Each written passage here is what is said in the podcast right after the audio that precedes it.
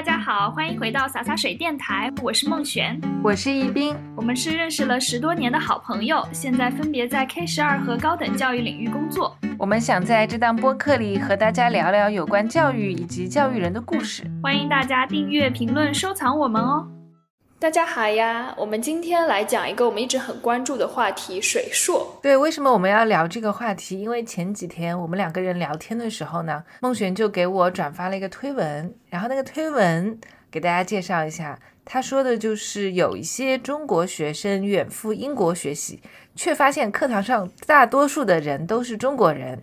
甚至连老师都是中国人，然后网友就说这种留学叫做反向留学。对，因为我当时给你发那个推文的时候，我其实就是想到了我之前在各大视频平台上面刷到了一个非常火的关于留学的短视频，然后它那里面用的一首背景歌曲就叫做《水硕之歌》，最近超级火，你有没有听过？我没有。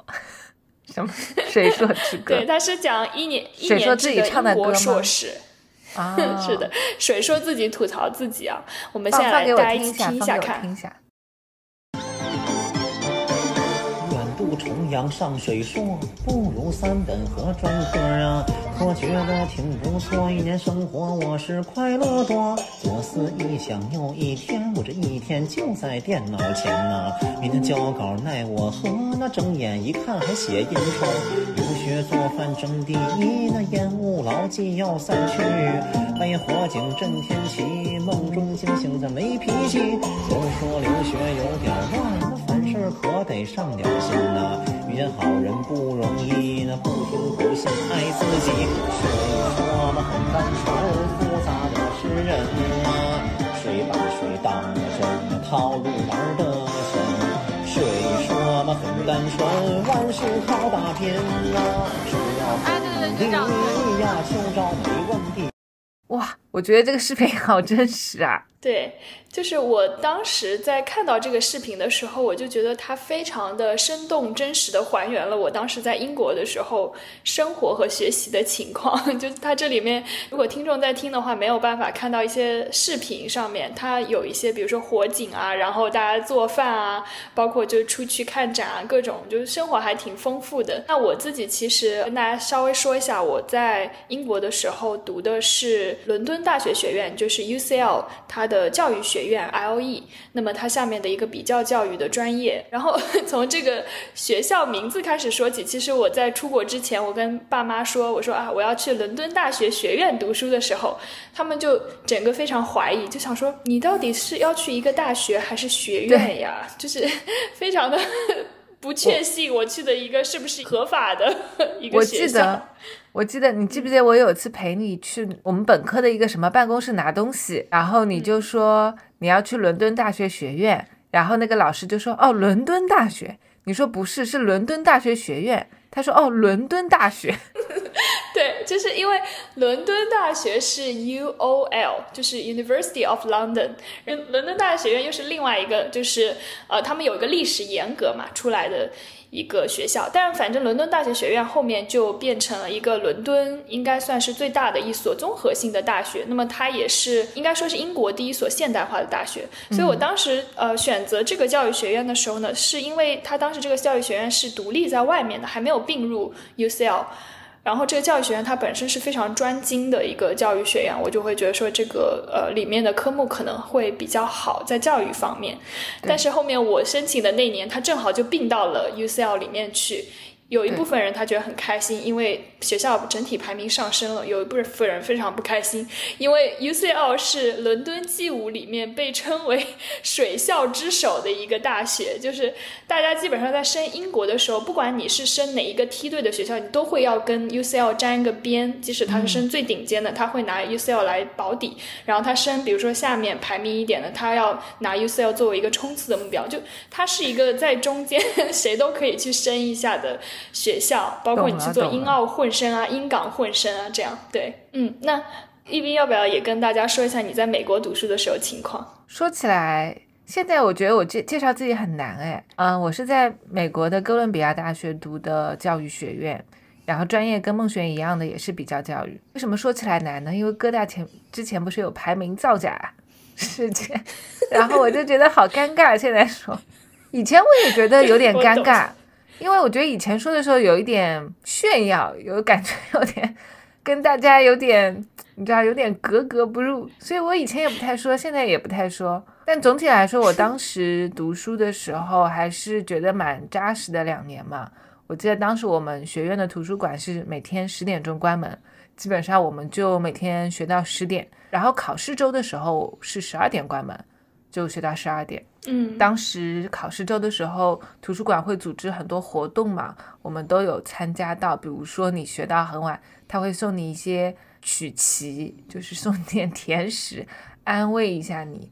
还有有那种小狗 therapy dog，然后就是可以让你摸。哦还有那种按摩的，可以让你 按摩一下，放松考前的这种紧张的心情。当当然，我们也不都是考试了，主要教我的教论文比较多，所以就那段时间肩颈就不太好。但是比较尴尬的一点就是你在毕业了之后这么几年的时间内，好像这个硕士哥大的这个硕士也感觉越来越水了啊、特别是在外行人看起来，比如说他觉得你学一个数学的，就感觉是比较扎实的。那教育呢，因为每个人都对教育都有或多或少的一些一些意见吧，然后大大家就会觉得说，哦，读个教育的硕士有什么好读的？所以慢慢慢慢的，我们好像也变成了水硕。这其实就涉及到我们今天想跟大家聊水硕这个话题，其实就是要聊到底什么叫水硕，水硕这个词是怎么来的。对，我觉得其实我们两个的大学之所以 被大家所熟知，都是因为他们的体量都比较大，然后也都是综合性的大学。那么在英美两个国家里面，就很多人在升的时候，自然而然就会想到要去升这两个学校，他们里面包含的专业的类目也会更加的丰富嘛，所以也未尝不是一件好事。但是生的人多了，可能就是 人怕出名，猪怕壮，就那种感觉，就各种各种评价都会从不同的方面蜂拥而来嘛。对，那现在的话，其实除了我们两个的教育专业嘛，还有很多的专业都被看作是一个是经常出水硕的地方，对不对？嗯，我觉得应该就是我刚才提到说体量大，就是申请量大，然后申请人数多，那么专业的分类多，这种就很容易被称为水硕。比如说像商科下面，它会有很多的分类，对，像比如说传媒，它下面会细分出来很多的东西。但你比如说像嗯。那种，对，像那种比较对科技你有些类没有的。量化类的专业，对，嗯，就是那种很小众的专业，它就比比如说严宁教授的结构生物学，你听就感觉不是很水的样子。但比如说什么哥大统计，你就感觉嗯，好像很多人都学。哥大其实也一直都被大家叫做，因为有很多网红出来嘛。哈佛的话，前段时间是因为网课，就是大家会觉得说，哎，疫情期间我可以去哈佛上一个网课，然后拿到一个硕士。他们会觉得说，哈佛的含金量被拉低了，也叫水硕，对，也叫水硕了。所以，呃，就是你你这个东西，它这个词可以包容万象。你有没有发现，我们现在就是在讲一种现象啊，就是被网络上的网友归类为水硕的一些科目，他们大概是这样。然后，同时英国又是首当其冲的，因为它学制非常短，所以就基本上都会被落到这个范围里面去。就很多人会讲水硕不水嘛，因为毕竟说你是个水硕，你会很不开心嘛。但是关于到底什么是水硕，我觉得它其实也是有可探究的地方。比如说第一个，很多人说的水硕，比如说哥大的统计，就很多中国人嘛。然后大家，包括我们刚读的那条推文里面，大家就说，哎，你去留学，结果看到所有的人，连教授都是中国人，是不是就意味着很水呢？所以就第一点啊，就中国人多就是水嘛，嗯，对，我觉得是不同意的，因为而且而且我在知乎上看到过一个很经典提问，他就是问各大统计水嘛，都是中国人，是不是很水？然后有人说啊，那像清华北大中国人也很多啊，你觉得水吗？嗯，就是我觉得大家有一种感觉，就是说好像一个学校一个项目里面，他录中国人录的多就是水。但我但我觉得其实并不是这样，因为中国人就很优秀，你不觉得吗？不是。你不要把我带到这个坑里去。不是，就我的意思是说，为什么他们会有这样一个想法？你这个硕士中国人多就是水呢？中国人多是水，对不对呢？整体的转换。你就那就就就，我觉得就就算在国外这个东西成立吗？你觉得？不成立啊。所以就是说，为什么大家会有这样子一个误解和偏见？对啊，对，而且就是我看我们刚读的那篇推文里面嘛，他有说到一个叫九零后小伙叫郑恒，然后他第一天来到学校里，发现哇，我这个专业好多中国人啊，然后他第二个星期就到这个系主任的办公室里要求换专业，要求换到国际更国际化的地方。嗯，对，所以我觉得这里面其实你就讲到了他们的诉求是什么？他的诉求其实是想要国际化，就是在出国的时候，大家想要想要得到的一个环境是怎么样的？就是要在不同的外国人当中，然后体验就是国外的这种学习的氛围嘛。然后我觉得就说这个班级的这个构成，你你可以先说一下你当时的班级构成是怎么样的？我很多外国人啊，你看你在说这句话的时候，你就非常的自豪，有没有？我没有啊，不是，但是但是就我们那个时候有个很有意思的嗯事情，就其实有很多，当然有很多亚洲面孔啦，呃，也是女生偏多，然后女生都很好看嘛，就其实大家都是化妆都化的很类似。所以有的时候很多人看不出来你，比如说你这这这位同学到底是韩国人还是中国人呢？因为中国人化的也是韩妆，韩国人化的也是韩妆。后来我们就发现，区分你是不是大陆来的人，有一个最显著的标志是什么？你知道吗？嗯，是吗？用不用保温杯？哦，中国的学生就坐在日本人也用保温杯。哎，他们好像不用哎，用虽然是，嗯。但我没看见日本同学用过。然后如果是中国人坐在一起的话，前面一排的保温杯都是什么虎牌象印膳模式，高高低低的，里面装着热水。对，嗯。就是我我是想说，我当时在就刚开始去读所谓的水硕的时候，我心里是跟这些人是一样的想法，我就会觉得说，又担心自己确实就是可能升到一个水硕，然后又又是很想要去读的这种心态，就是非常的矛盾。然后正好我这个专业，呃，叫做比较教育，在我们那个 UCL 的教育学院下面是一个外国人特别多的专业，然后班级也很小，所以我当时就真的会心里就会觉得说，哎，我这个不水啊，我这个有很多外国人，我是有这样的想法的，嗯。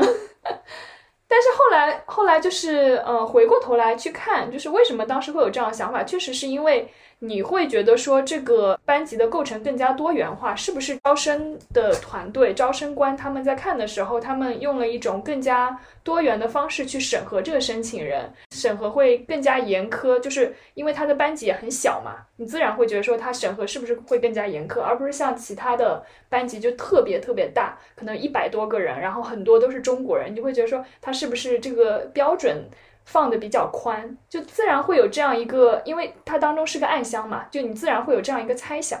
那我就在想啊，其实很多理工科中国人也很多嘛。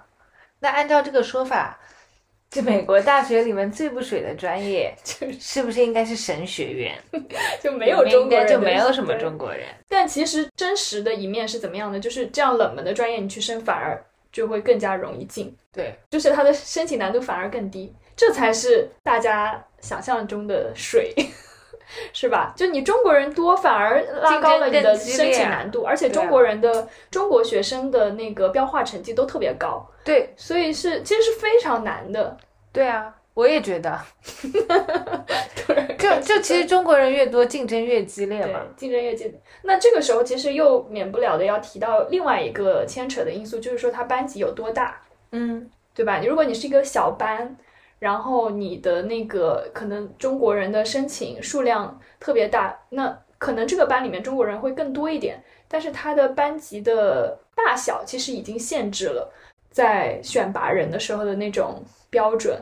就我觉得这个也是一个要考虑的范围。不，我就突然想到，就是以前有个很火的叫优泉学院，或者叫生泉学院，在加州的嗯那个地方。嗯然后他们那个学校就是在媒体上是一个神话嘛，嗯就说录取的人很少，然后谁谁谁是第一个录取的中国人。问题是那个学校很烂，根本本来就没有中国人。你说现在这二十一世纪，谁去一个就是天天搞体力劳动的学校？嗯，然后大家就说哇，这是学学校非常第一高级个对。但你看现在就是很多很好的学校，它本身就很大啊。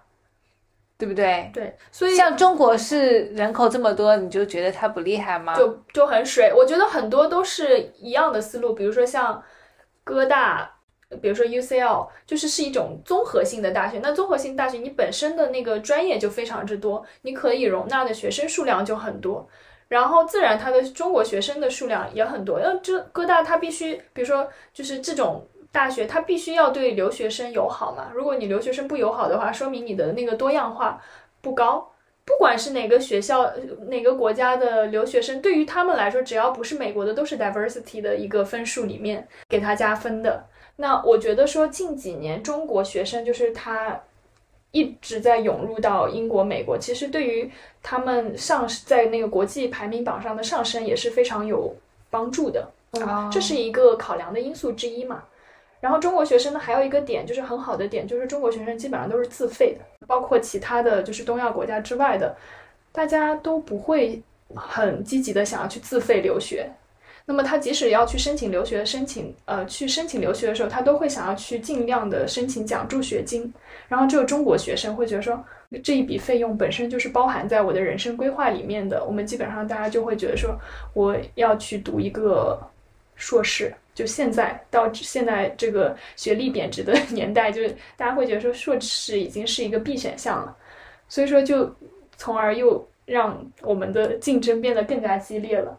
那就是回到你刚才讲到，这就是为什么真的不一定就是中国学生多的地方，它可能 是很水的，反而你可能是通过就是那么多里人里面层层筛选出来的。但这个我我要声明哦，在这里就是只针对于那种班级相对比较小一点的，嗯就是说也也有地方是水的有的项目也就是骗你的钱的啦。对对对吧是的，是因为对于一就是这些大学来说，这也是一个很好的创收的一个渠道嘛。嗯嗯，你不可否认这一点。好，那我们第二点就讲啊，就是很多人说英国硕士比较水，是因为英国硕士只有一年嘛。然后有些单位他们现在在要硕士的时候都写括号，就一年制的不算。嗯所以它其实里面暗含的一个点就是说，读书的时间比较短，就是水。嗯，就是我我会存疑，因为如果你去看我们的，比如说上海落户啊，比如说北京落户啊，就这个东西其实是一个很大的风向标嘛。你会发现他们没有去做这样一个限定。我只能说，大多数的企事业单位，他们可能也会以这个作为一个背书，作为一个呃，就是说指向标的感觉，因为所以他们不会特意的去限定，国内读硕士是三年，对吧？嗯，对的，像美国的话可能两年，英国的话一年。嗯，对，就我觉得这个点呢，也有很多人他 argue 水英国水硕这件事情的时候，他会说英国硕士短，一个是因为它的学制，它学制本身就是，你想英联邦基本上国家都是三年的大学，然后呢，你的硕士就是一年的，基本上就是这个样子。为什么呢？对，大大家就会觉得说，就本身它就是这样子的，因为其实英国的大学它跟美国大学有一点不一样的地方，就是说你在大学的时候，你的选修课是非常少的，你选修的那些课程就是基本上只有在你自己很学有余力的时候，你才能够有机会去选。它基本上是一个非常 subject oriented，就是它就是 focus 它在在的这个专业。而不是说像美国这样，它刚开始的时候是通识教育，然后后面的时候再慢慢的让你分化出来去选这个专业，所以这里有一点不一样。但是对于国际生来说，如果说你要去读英国的学校的话，其实有一些人还是需要去上预科的，这样子加起来其实也是四年。就这个要看你在不同的地方去上，但是反正就回到这个英国的短一点的学制嘛，就它本身就是一年制。为什么对有些人就会说，没有一年制，它也是这个意思呀。它的意思就是说，它有那个授课型的硕士跟研究型硕士嘛，哎就它也是很专注那个学科的。就我在上学的时候，我基本上不怎么选修外面的课，我不能选，因为它就是让你去读这个，然后再加上它的假期特别少，所以说他就是想要把这个东西压缩在一年里面。我刚刚听你是讲硕呃，就授课型和研究型嘛，我就想到像国内的硕士也有什么研究型和这个叫什么？专业学专业专硕，对和它专硕也被认为是一个水硕。对对，呃但是国内的专硕还是两年的，对不对？对，所以还是少一年嘛。对就所以就是也是一样的，的时间越短就觉得越水。嗯，不过我觉得你刚刚讲的，就之前不是来英国找你嘛，然后英国太阳下班时间都比较要晚，下班，好可爱。就九点多嘛，嗯我就觉得确实人就会多想学习一会儿，嗯，因为那个时候七八点的时候天还亮着，嗯，对，我觉得这个点特别好，因为当时确实有很长一段时间，我真的觉得白天好长啊，然后我就一天？要做好多事情。对，就觉得时间很长。当然不光是在学习，还有什么做别的事情。就我当时在英国读书的时候，我还去做实习，同时还在写公众号，然后我还就是经常要出去玩儿。就我把自己的生活，对，把自己的生活排得越说越水，对啊，就是我真的不介意，就是大家说你这个水，因为确实它没有想象中的那么的，它真的没有那么紧凑，就是这个时间，因为我只修我这个学科它要修的一个课程嘛，所以说我有的时候我一周经常可以有两三天的时间，我可以去做实习，然后我还可以做一些其他自己的事情。但是最痛苦的时候呢，就是说你要交论文的时候，就是我们这个专业它可能平时它的测验包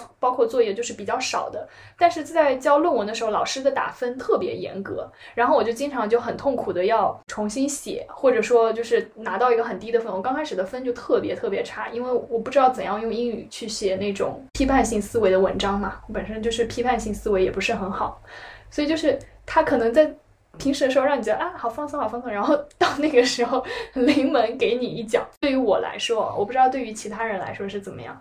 就有人讲为什么英国就是工业革命最早发生在英国，就因为大家工作的时间比较久嘛，日照时间比较久，加上夏天，对，嗯夏天加上当时咖啡也引入了，所以工人都不用睡午觉了。有很多地方它是有睡午觉的习惯的，特别是像热带地区，你中午没办法工作了，但英国就可以。然后大家创造力，或者说你的这种工作就被压榨的就被更多嘛，然后你就 出现了，压榨更多的剩余价值。对的，就出现了工业革命。嗯，冬天的时候就就比较抑郁了。其实冬天就特别的短，对于英国来说，对，嗯但反过来你说，其实一个项目读书时间很长，它也可以很水啊。嗯，对。它不仅水，也可以浪费你的生命，就它也也不一定，对不对？所以有很多人在对比英国跟美国的学制的时候，有很多人会说啊，美国的假期这么多，你怎么跟我比？我我们就这么一点点假期，我因为我们假期基本上就是最多一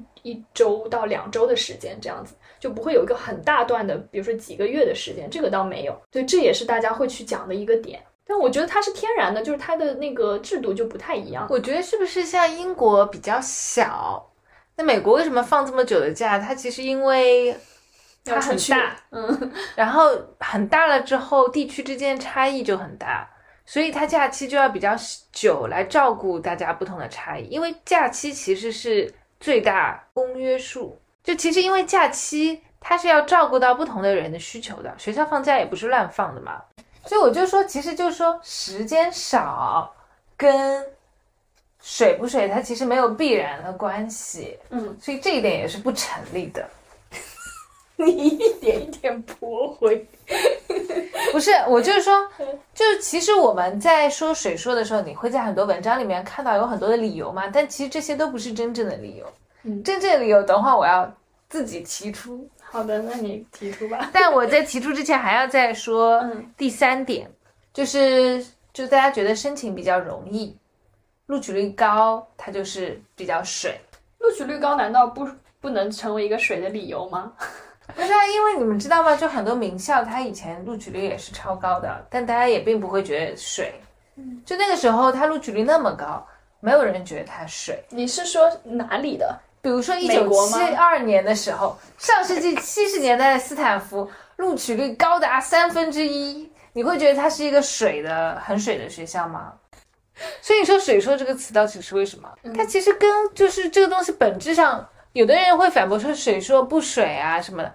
其实你就算不水，人家也会说你是水说，这是为什么？你觉得这是为什么？你有没有发现，就水说其实跟他就很多人在争辩的时候，他都会说啊，其实我们不是这样。那你是不是怎么样？其实无所谓，对就还还是会有水说这个词。嗯第四点，就很多人觉得在这个一年中，或者是在你的硕士阶段，你学不到什么东西，所以就觉得很水。那我说，就说你学不到什么东西，它虽然水，但是你想一样的，比如说你在本科的时候你也学不到什么东西，对吧？是 有些人理工科的人就不同意，就是它这里面本身就并不包，并不必须的，就是说你去读一个本科或者读一个硕士，它给你一定的工作的技能，就一定保证你学习很多。所以我就说你这边的概念是说你定义了它不水的话，是它就要教你工作技能跟就业相关的技能，这样它才叫不水。但你说就是其他的那些知识，比如说我跟工作没有关系的知识，我学了我就是水。就你这里其实有这样一个定义，跟工作去支撑你的不是论点。也没有，就是说，我觉得最低的要求是你教给我一些跟工作相关的。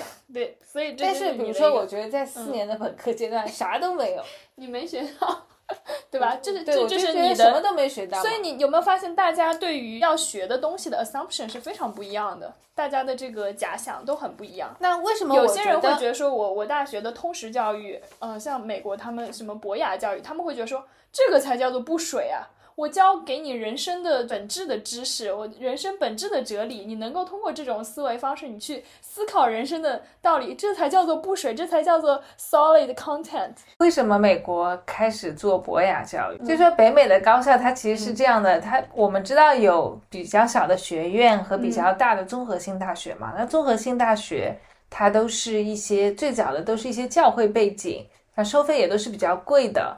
然后小的学院是比较后来兴起的，他们可能偏更偏专业性一点。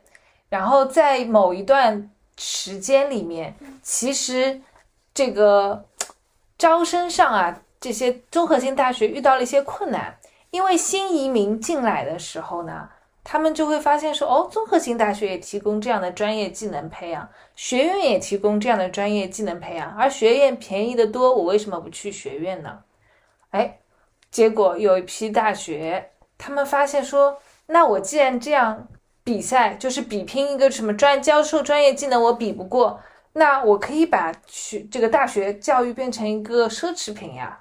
就是像这些新移民，他们最缺的是什么？其实缺的就是上层文化的熏陶。上层文化他们学什么呢？比如说古典学，对不对？或者说就是所谓的自由七艺。啊，我就是你讲的通识教育、自由教育 （liberal arts） 嘛。为什么叫 liberal？它这个自由什么意思？就是它不用学专业的技能，它是有充分闲暇的人学的东西，它是自由人学的东西。它这里面就完全不涉及到各种的技能，所以它在一个，如果我们看一个北美教育史、高等教育史的话，你就会发现，它其实是把教育变得就是变得奢侈品化了。然后你去接受这样的教育，是获得了比较高级的一些我们所谓的文化资本，就是你习得了上比较上层的一些文化。这个是，就是这就其实是我后面要讲的关于教育在社会中的功能。啊、像美国的一个社会学家叫柯林斯，他又觉得所谓教育在社会中的功能就是一个通货。就是你要去购买它，购买它获得一个社会地位，而不是说你去买它，然后获得一个具体的技能。就我们刚刚讲到的，呃，通识教育，它其实就是这么一个例子。为什么我们会觉得它是高级的？它就是高级，因为它越没用，越没有用越高级。你看那些奢侈品的东西，它其实都很多都是不不实用的呀。你说一一双好几千块的鞋子，贴个真皮底。然后你能穿它穿几次啊？对不对？你用不了它那么多次，所以它才奢侈。因为大多数人他在学硕士的时候，其实就是一个工作上的要求，就是说很多东西它很多职位招聘的时候，它其实都是从硕士起步嘛，所以我需要去用这个去做。但是你读这个硕士。就就这里最有意思的地方就是它是需要的，你找工作的时候需要一个硕士的文凭，但是硕士的文凭不提供给你的工作技能，所以这就是为什么我们说这个文凭它是一个通货属性，它和以前比较早的时候我去买一个官职是一样的，但你现在买的可能不是一个官，你现在买的是一个硕士文凭。这个就是所以现在的情况。对，对所以从这个意义上来说，为什么大家这么讨厌水硕呢？就说，哎，既然你也买文凭，我也买文凭，那你凭什么你一年你就可以拿到？就可以买到。全世界其实都是有这种文凭的通货膨胀嘛，但你会发现，呃，由于大家地区之间学制不一样，所以它就有一些地方能比较快速的获得，有些的地方比较慢的获得，所以在这里面就会自然的形成鄙视链。比如说三年的鄙视两年的，两年的鄙视一年的，然后一年的笔是我是网课的，对，所以我就是想说，现在它这个水硕的“水硕”这个词为什么翻红呢？是我觉得它这里“水硕”的含义其实跟我们前几年听到的“水硕”的含义已经有所不同了。就前几年的时候，大家可能如果说从你的这个角度来讲的话，它的有货币属性还没有这么强的时候，有很多人会以听到或者说被归类为水硕会为耻的。会觉得说有一点点不好意思，但你有没有发现近几年大家已经没有那么的在意了？慢慢的、慢慢的，它的这个属性被逐渐的认可了，然后这个认可呢，又造成更大程度上的，我觉得是购买的狂欢的那种感觉。这里的心态有一个转变，特别是一年的，会觉得说我就是这一年的呀。你如果要看的话，你为什么不跟我一样，你也过来读一年的呀？又没有关系，你看你能不能上这一年的？对吧？很多人会觉得说，因为现在英国它现在呃有一个现状是怎么样的，就是申请的中国学生太多了。我就说我的学校吧，竞争非常激烈。当然在当时的时候也很激烈。它激烈的原因是因为它在 G 五里面，它申请的这个难度啊，包括它的学科，它整个学院，它整个学校是非常大的，所以它可以容纳更多的人口，更多的人数涌过来申请。那现在呢，是因为人太多了，所以每一年一到申请季的时候，UCL 是第一个关掉申请系统的，因为他收的申请实在是就是要炸裂了。啊，甚至很多时候就一开申请系统就整个崩掉这样子，然后再加上这两年他又重新去把自己的标准提高，他提高到什么程度呢？就是说他专门出了一个大学名单，只有你这些大学的人，你可以达到怎样的分数？比如说可能达到八十五分的分数，你才可以过来投申请。其他的所有大学你都要达到一个非常非常高的分数，我才会去看你的申请。就他已经把这个门槛提到这么高的程度了。他想要去做一个人为的分割吧，就这个样子。对，所以我觉得就是都在通货膨胀嘛，洼地它就会被填满，然后就会形成新的洼地。因为原来的话，我们比如说本科，就原来其实大家学历都没有那么高的时候，没没有水硕这个词，因为你读硕士就是比较高级的了。其实就是我们现在对呃受教育的这个要求越来越高了嘛，对吧？然后。包括你刚刚讲到的这种转变，原来大家可能会觉得说，哎，我读个 MBA，我就是花钱买一个呗，就是这种感觉。然后现在你觉得硕士也是有一点这种感觉，就 MBA 的时候，没有人会说，哎呦，你们没学到什么东西啊，你们学的时间很短，真水。没有人会这么，没有人会这么说。虽然它很水，但是没有人会说时间很短，你水了一个 MBA，因为它就是水，就是。你知道吗？就不会有这种挣扎，它的范围扩得更大了，对，它就不会有这种挣扎，对，嗯嗯，就因为我觉得水说这个东西这么热，就是因为有一部分人他拒绝承认自己水，然后另外一部分人他觉得你很水，就很拧巴，对，在这个当中，对，像 NBA 的话，大家都都觉得很水，就没有人会说他水了。但是现在水说已经进入这样一个阶段了，嗯，就是大家。也不说大家，还是有一部分人会觉得，因为我们开头放的那首歌，就还是分成两派，嗯，但是这首歌它可以表明，就说有有一大部分的人他已经去很心平气和的接受这个事实了。是的，是的。不过你这么一说，我就想起来，像以前最早的一些中国留学生，最早的，他们都进的是名校，就是庚子赔款的那些人，嗯，真的很早。为什么这么？容易进名校呢？因为那个时候名校本身也没什么人去申请呀，嗯，就申请的基数就很少。对，而且包括他已经把你的阶层做了一个划分了，就是你下面的人根本不要去想说受教育的机会都没有。对你原来去读就可以了，那些学校其实也很简单，就申请也很简单，你甚至不用全部都，呃，就入学考试就是走个形式嘛，就你。就你们这些人会去上大学，那你就去上好了。已经前面把你给筛选出来了，就这么一批人。对，就是认证一下，你就拿一个文凭认证一下就可以了。然后就，然后所以就说到这个教育，它作为一个嗯通货嘛，它也会随着这个社会发展的一个停滞，然后这个通货就会膨胀。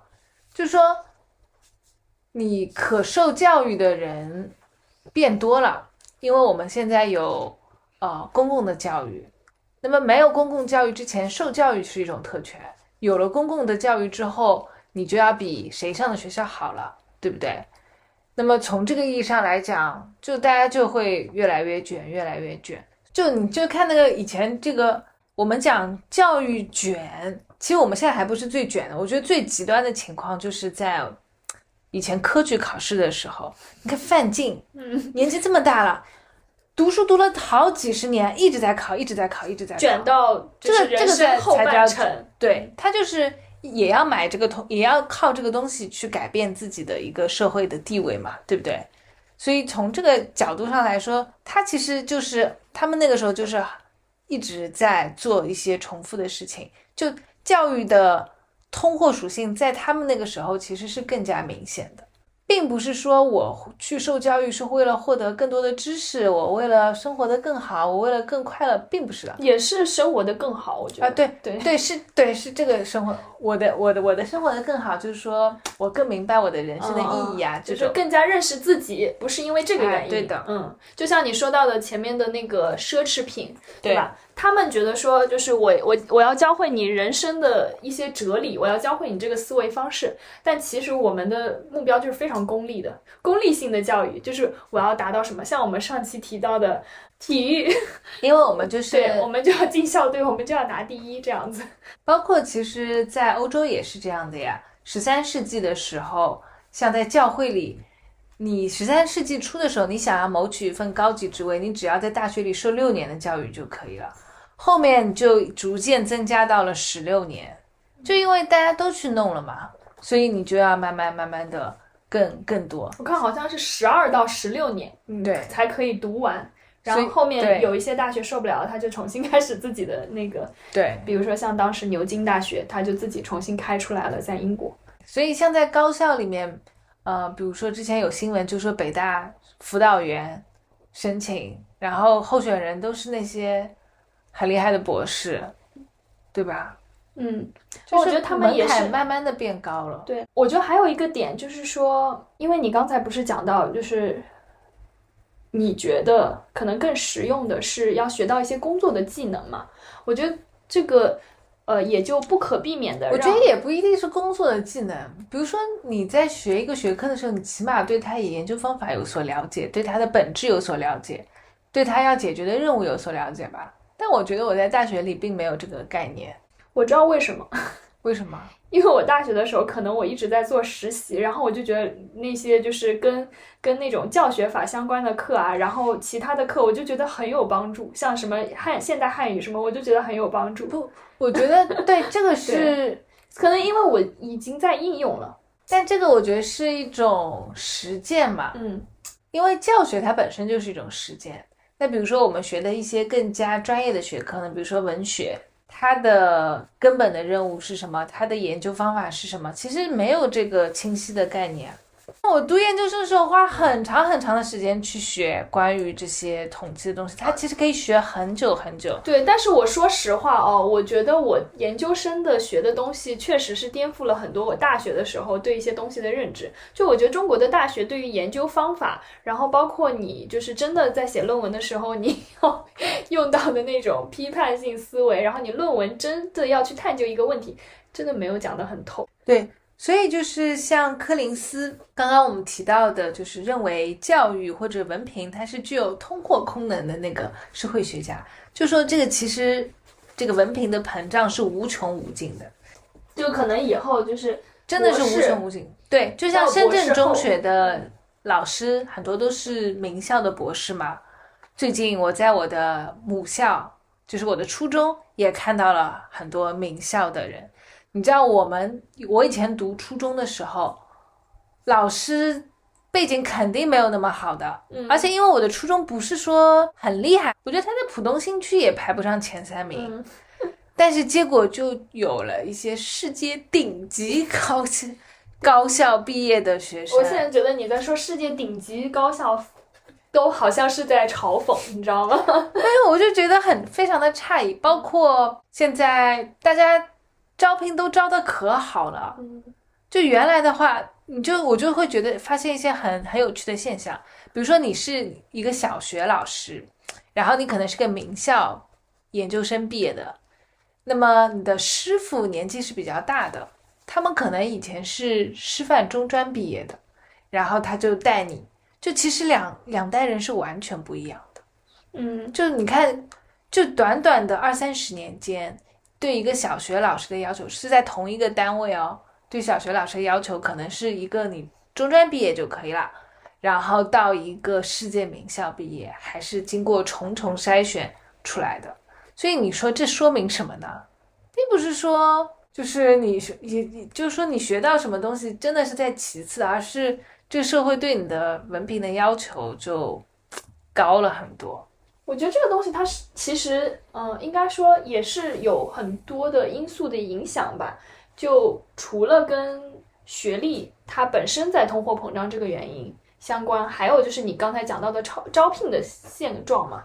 招聘现状它不是本身就是跟买方跟卖方它的供求关系，呃、对，是这是学历通货膨胀的原因。对对对，所以就是说，因因为行业整体的就是经济形势都比较惨淡，造成了大家在我们只能不断的在教育里投资。对，然后造成了资源有这种出现挤兑的现象。对，就我觉得这个当中很多东西它都复杂的缠绕在了一起，反正找不到工作，你还可以去学习嘛。而且现在变成了学习。就其实留学还是贵的。如果比如说美国跟英国的话，英国相对便宜一点。现在出现了更多的，比如说像马来西亚，很多人也会去马来西亚读硕士。其他更加常规一点，然后经济上面可能不用付出那么高昂代价的，还有韩国、日本，他们也是一些主流的国家选择。说实话，因为韩国、日本也会有很多英文的课程嘛，所以说语言并不是一个很大的壁垒。日本的英文课程，对日本的英文课程有的呀，人家就是 international students 哈哈哈。但是就可可能就是你听不太懂的那种感觉，真的不便宜的。但是大家还是要努力去跟工作招聘的这个要求里面，然后包括你整一个要去竞争的这个池子有很大的关系。对，而且有的人就是读了一个硕士之后再读一个硕士，对二硕，二硕也变得非常的很流行，我觉得还挺普遍的，对嗯吧？就读了一个之后再读一个，然后甚至有人想读第三个都有的，其实我觉得读一个硕士就已经太贵买一个差不多了。对，二硕跟三硕的这些人的思路，其实我不是能很完全 get 到。但我觉得有一些，如果比如说你纯粹你是想要去转专业、转行业，这些还好。但有些人他可能就是用这个方法去拖延，然后去逃避真正的思考和选择。我觉得很多也是这样子一个情况存在，就不不差钱，那我就再去读。然后呢，用这些名校的东西来包装自己嘛。不过我觉得读的越多，就因为有研究发现嘛，并不是说你学历越高，你会对你的工作越满意。就有的时候你学历过高了，你很容易对工作产生不满因为你。的期待很高，对嗯，期待就越来越高了。对，然后你人生容易不幸福。而且我觉得其实像呃，我们包括我们说到这个水硕，不仅仅是我觉得不仅仅是说工作供需嘛，就是教育机构它本身也有一种自生长的动力和冲动。就教育机构任何机构出来，它都是有一种要扩张的动力的。包括国内的很多学校，他们的硕士也在不断的扩张。就为什么会出现专业硕士这种东西？它其实也是适应市场需求嘛，他也想赚钱，他也想变大嘛，然后就招的越来越多。包括我觉得博士现在也是这个样子，就招的越来越多，越来越多。好了，博士相对来说还还更可控一点，就是因为会有更多的经费资他助的要求他就是 远远也是远远供大于求嘛。对为什么很多人博士毕业了之后觉得很痛苦、更痛苦了。对，以前比如说你在国内啊、一个很好不错的大学读完了之后，你可以留校，这不是一件特别难的事情。然后现在你要还要去竞争，对，就很很有很多很多道关卡要去做。甚至你读了博士，身边的人对你的期待会更高，嗯，然后你在做出选择的时候，你可能会更加的艰难。对嗯，对，你就没办法去工作了。比如说你读了一个博士，然后哎，发现你的同事是硕士，那你这个啊，你爸妈说啊，原来你这个工作单位读个硕士就能进来，你这多尴尬呀！但我觉得很多就是人处在这个学历要去得到更多的学历，但其实不知道自己为什么要读这么多书的这个怪圈里面，其实可能还有一个原因是他们对于人生的这个价值坐标体系还不是定定位的非常的清晰。就比如说，当我们在学学生时代的时候，我们因为没有其他的，比如说社会社会资本啊，或者说就是其他的 title 让我们去定位自己嘛，自然而然的你就会用学校学到的东西来定位自己。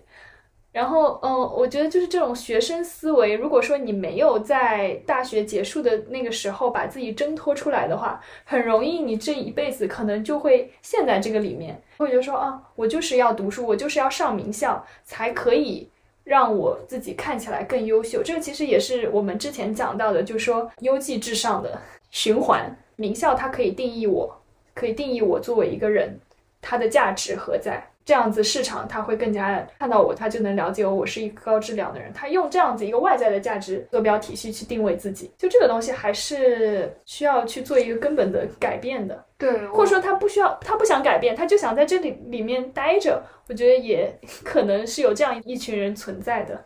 对，那我就想到你讲到名校啊、市场啊，就想到有有有一帮人啊。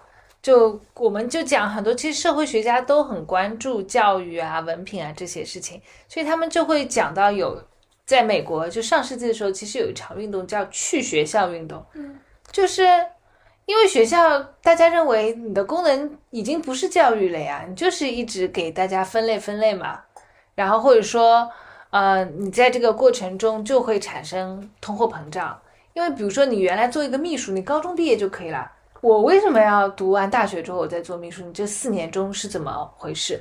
所以，即所以你再这样下去，教育机构会变得越来越大，那么就最后会这个过程是永无止境的。所以很多人担心。然后大家的去学校化的意思就是说，好，你学校到到某个阶段就停止了，不要不要去学校了。比如说你想做什么呢？你可以通过就最原始的一个，或者说最。大家其实最传统的一个方法是学徒制，比如说我们现在觉得很多很高端的专业人士，律师、医生，他们最早都是都是都是学徒制，对不对？没有人说我一定要通过一个什么八年的学习，然后在一个什么很好的学校里面就这样，不用，就是因为他们就会担心教育机构不断的膨胀，所以就是去学校化。就有过这么一场运动。前段时间有有有一本很流行的书叫《狗屁工作》，就它其实就讲的是，实际上把世界上大多数的事情都是一些狗屁工作。那为什么这些狗屁工作被创造出来？就是因为我们现在的技术，实际上很多人可以不用工作了。但是如果你不用工作，但是人又这么多，那怎么办呢？所以就创造出了一些狗屁工作。就有一些工作它是毫无价值和意义的。嗯，所以，哎，你其实讲到这一点特别好，因为为什么呢？谢谢。我们现在已经算是有一点后疫情时代了嘛？我觉得疫情其实改变了很多大家对于这种类型的工作的认知。像以前的时候，大家就觉得说我读一个学位，我读到更高的这个学位，然后我学到更多的那种奢侈品，这种。感觉的知识就是人生的本质啊，这种哲学的知识，我去做一种叫做认知劳动，他们叫 cognitive work。这种认知型的劳动呢，之前的时候是大家推崇的，所有人都要蜂拥的去做这样的工作。然后现在通过疫情呢，大家会觉得说，像护工啊、护士啊，就是医疗方面的这样子类型、社会工作类型的，或者说就是纯体力的这种劳动者，可能是我们平时都忽视掉的。一类的人，然后他们做的东西可能是更加倾向于非认知型的一些劳动。对，那这个就是重要性又跟疫情前的时代有非常大的差别。对我前几天呢，不是去剪头发了吗？然后我就在思考，比如说疫情期间大家都团购剪头发的人，我觉得就是理发师很重要啊。所以我当时就在理发师也是想问我我的理发师就是多久可以学出师？如果就在这样，我能不能学一门这样的手艺？总结一下我今天的这个观点吧，我就觉得说，所谓的水硕，它其实跟你读的辛不辛苦，或者说就你辛苦也好，不辛苦也好都没有关系，它其实就是一个文凭通货膨胀，然后在不同的地区之间，它其实是膨胀的有差异。那么有些人就会觉得说啊，你好水就是因为不公平嘛，他就觉得对吧？就感觉你走了一个捷径。我我感觉这个地区可能还是，特别是在中国吧，嗯，因为东亚国家我都不敢去说，因为就是中国是特别的夸张。嗯，中国已经成为英国跟美国留学生源最大国之一，因为还有印度，印度现在势头也非非常猛。至于就是说为什么会有水说，我们也分析了嘛。就我们刚刚也分析了为什么有水硕，然后其实按照这个趋势看，以后会越来越水，越来越水。可能会有水博，对我也我也我就是想说、这个，以后就会有这个。就会可能会有水博，因为但我有点不敢想象，就是水博出现的世界会怎么样，你知道吗？水博我觉得有因为博士真的还是基本上时间会很久。你如果用了三年人啊生三到五年的时间，假设啊，人生嗯三到五年的时间读出来，然后还是被称为水的话，哎，我觉得这个当中的时间成本是真的太高了。哎，你别忘了，因为你读的是一年的硕士，人家读硕士也是三年啊。不，北美的博士就很看不上中国的博士嘛，中国的博士就感觉读的就比较的快。是我其实第一次听那首《水硕之歌》的时候，我就觉得它真的道出来了本质。就这首歌之所以流传的这么广，是因为他真的把那个本质就浓缩在那么几句话里面。他说水术很单纯，复杂的是人。最终你的能力还是要看人怎么样，就你的能力，包括你进入到的一个职业发展的这个路径里面去，在哪一个职位上面做出怎样的成就，我觉得这可能才是最终的评判。就其他的东西都是一些名词，都是一些不同的价值坐标体系吧。那今天我们的聊天就到这里结束啦。你对水硕有什么看法呢？可以在评论区给我们留言。我们下期再见，拜拜拜拜。